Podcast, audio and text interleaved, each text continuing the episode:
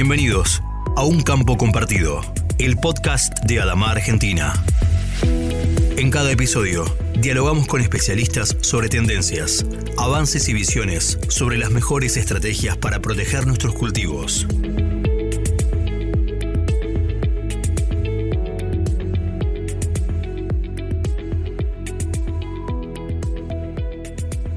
En este podcast de Adamás vamos a saludar ahora al ingeniero agrónomo Mariano Luna. Él es especialista en manejo integrado de artrópodos plaga del INTA Pergamino y tiene la gentileza de atendernos. Mariano, bienvenido a este podcast de Adamás. ¿Cómo estás? Mucho gusto, muchísimas gracias por la invitación. Al contrario, a vos por tu tiempo. Y queríamos hablar un poquito de, de, este escenario climático de niña que se está previendo para esta cosecha o esta etapa de la campaña gruesa. Y la primera pregunta es saber cómo ves el panorama de los artrópodos plaga, que es tu especialidad, en el cultivo de soja y qué nos podés contar sobre las capturas de adultos en trampas de luz. Bien, estamos ante un panorama climático, y el clima influencia sobre las poblaciones de los insectos, que se denomina de seca en términos relativos.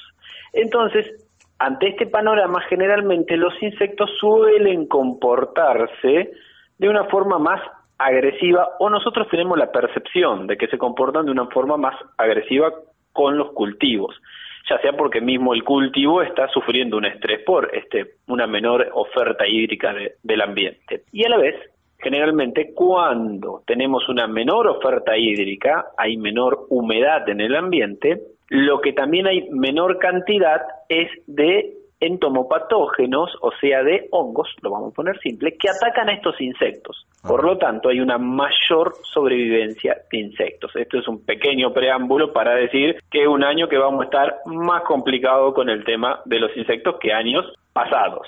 Por lo tanto, hay que tener cuidado con las plagas insectiles que son características de la seca. Las nombro rápidamente. Hay que tener mucho cuidado con los trips, son plagas muy directas de la seca, están siempre, pero en seca se sienten más cómodos, procrean más, aumentan más rápido sus densidades poblacionales.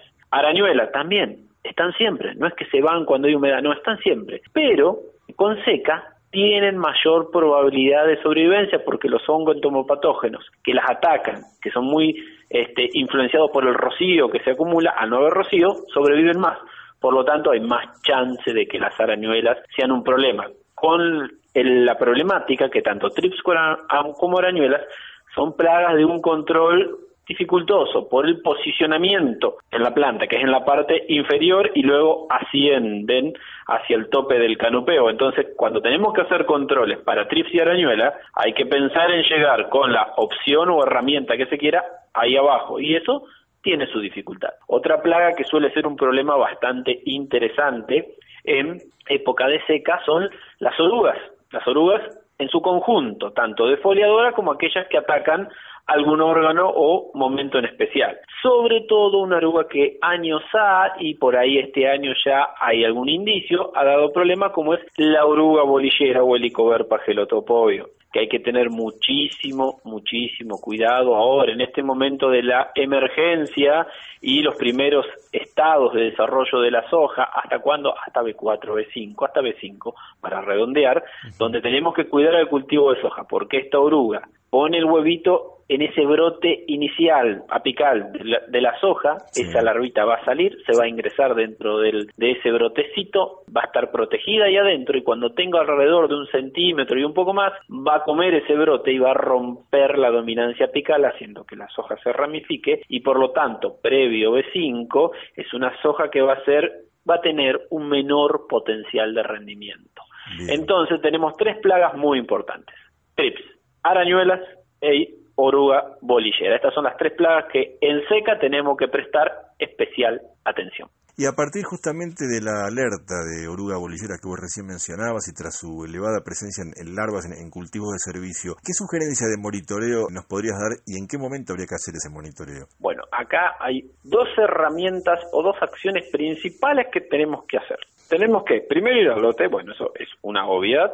Después, acá no hay herramientas mágicas hay que agacharse y hay que tener un buen par de ojos. En su defecto pueden recurrir a la ayuda de lentes, si la vista no es muy buena, y hay que ir a revisar el interior de los foliolos si tenemos la presencia de la oruga bolillera. Hay que agacharse, ir, porque estamos hablando de plantas que no tienen más de 20, 30 centímetros de altura, hay que ir a mirar esos foliolos y constatar qué cantidad de oruga bolillera tenemos por metro lineal y en base a eso hacer utilizar los umbrales de daño pertinentes. A ver, en una soja a 35 centímetros de distancia entre surco, se realizarán los controles pertinentes cuando tengamos una a dos bolilleras por metro lineal.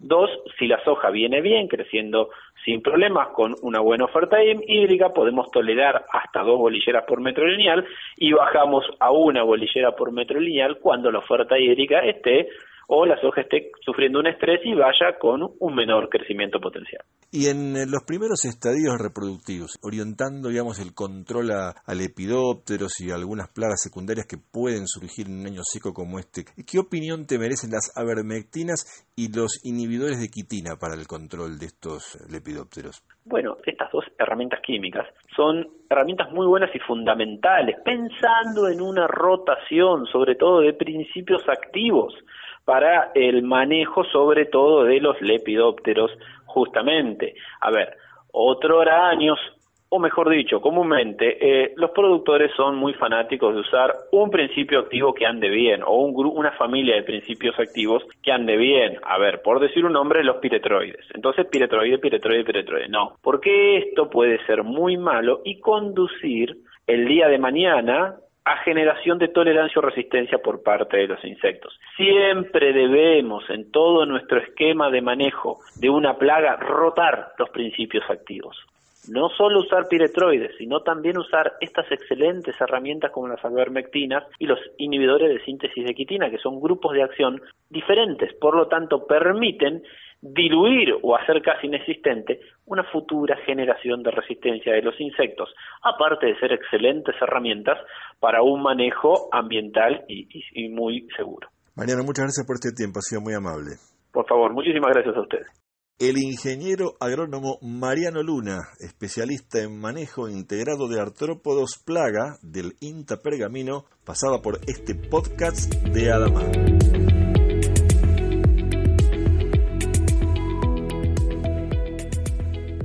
Y en este podcast de Adamás vamos a charlar ahora con el ingeniero agrónomo Andrés Martínez, responsable técnico para la zona núcleo de Adamás. ¿Cómo te va, Andrés? Bienvenido a este podcast de Adamás. ¿Qué tal, Gastón? ¿Cómo estás vos y, la audiencia? Todo muy bien por acá. Bueno, muchas gracias eh, por atendernos. Y bueno, yendo al, tema que nos ocupa en este capítulo del podcast de Adamás, queríamos saber desde la compañía, desde Adamás, qué soluciones están ofreciendo el productor para justamente combatir la problemática de lepidópteros en soja. Mira, Gastón, lo que tenemos este año es un lanzamiento, estamos en años de lanzamiento en lo que refiere a productos insecticidas y la solución que tenemos para paliar las problemáticas que, que muy bien venía comentando Mariano es un producto que se llama Eminent. Eminent es un, insecticida, un Redimix, una mezcla de novalurón con benzoato de mamectina que está especialmente diseñado para el control de lepidópteros y que tiene un beneficio importante que amplía su espectro también a trips y arañuelas. Y en línea un poco con lo que con lo que venía diciendo Mariano, que los pronósticos dan un año de seca, es una característica diferencial que puede que puede ser muy bien aprovechado por por los productores, porque como decía Mariano son son plagas que se hacen notar en años de seca. Un poco para para dejar gráficamente de qué se trata cuando hablamos Eminent es un insecticida premium que está, como les decía, pensado en controlar lepidópteros y es muy bueno en lo que refiere al control inicial.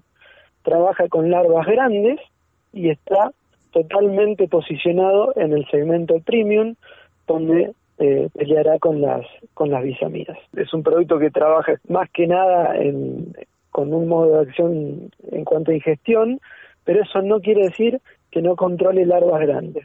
De hecho, tenemos tabulado en ensayos tanto propios como terceros que el 80% de las larvas mueren en las 72 horas aproximadamente.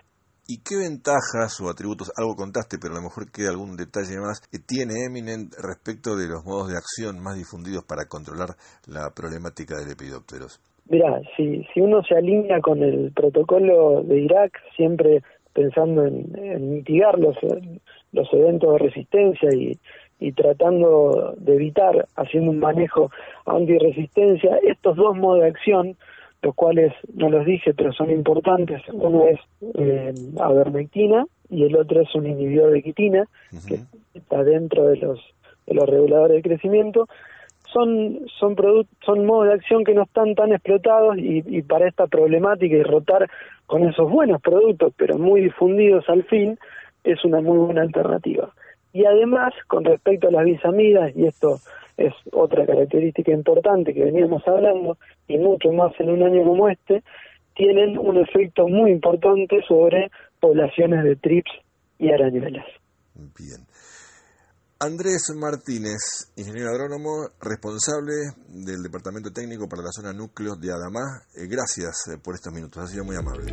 Gracias a vos, Gastón. Un gusto poder charlar con vos.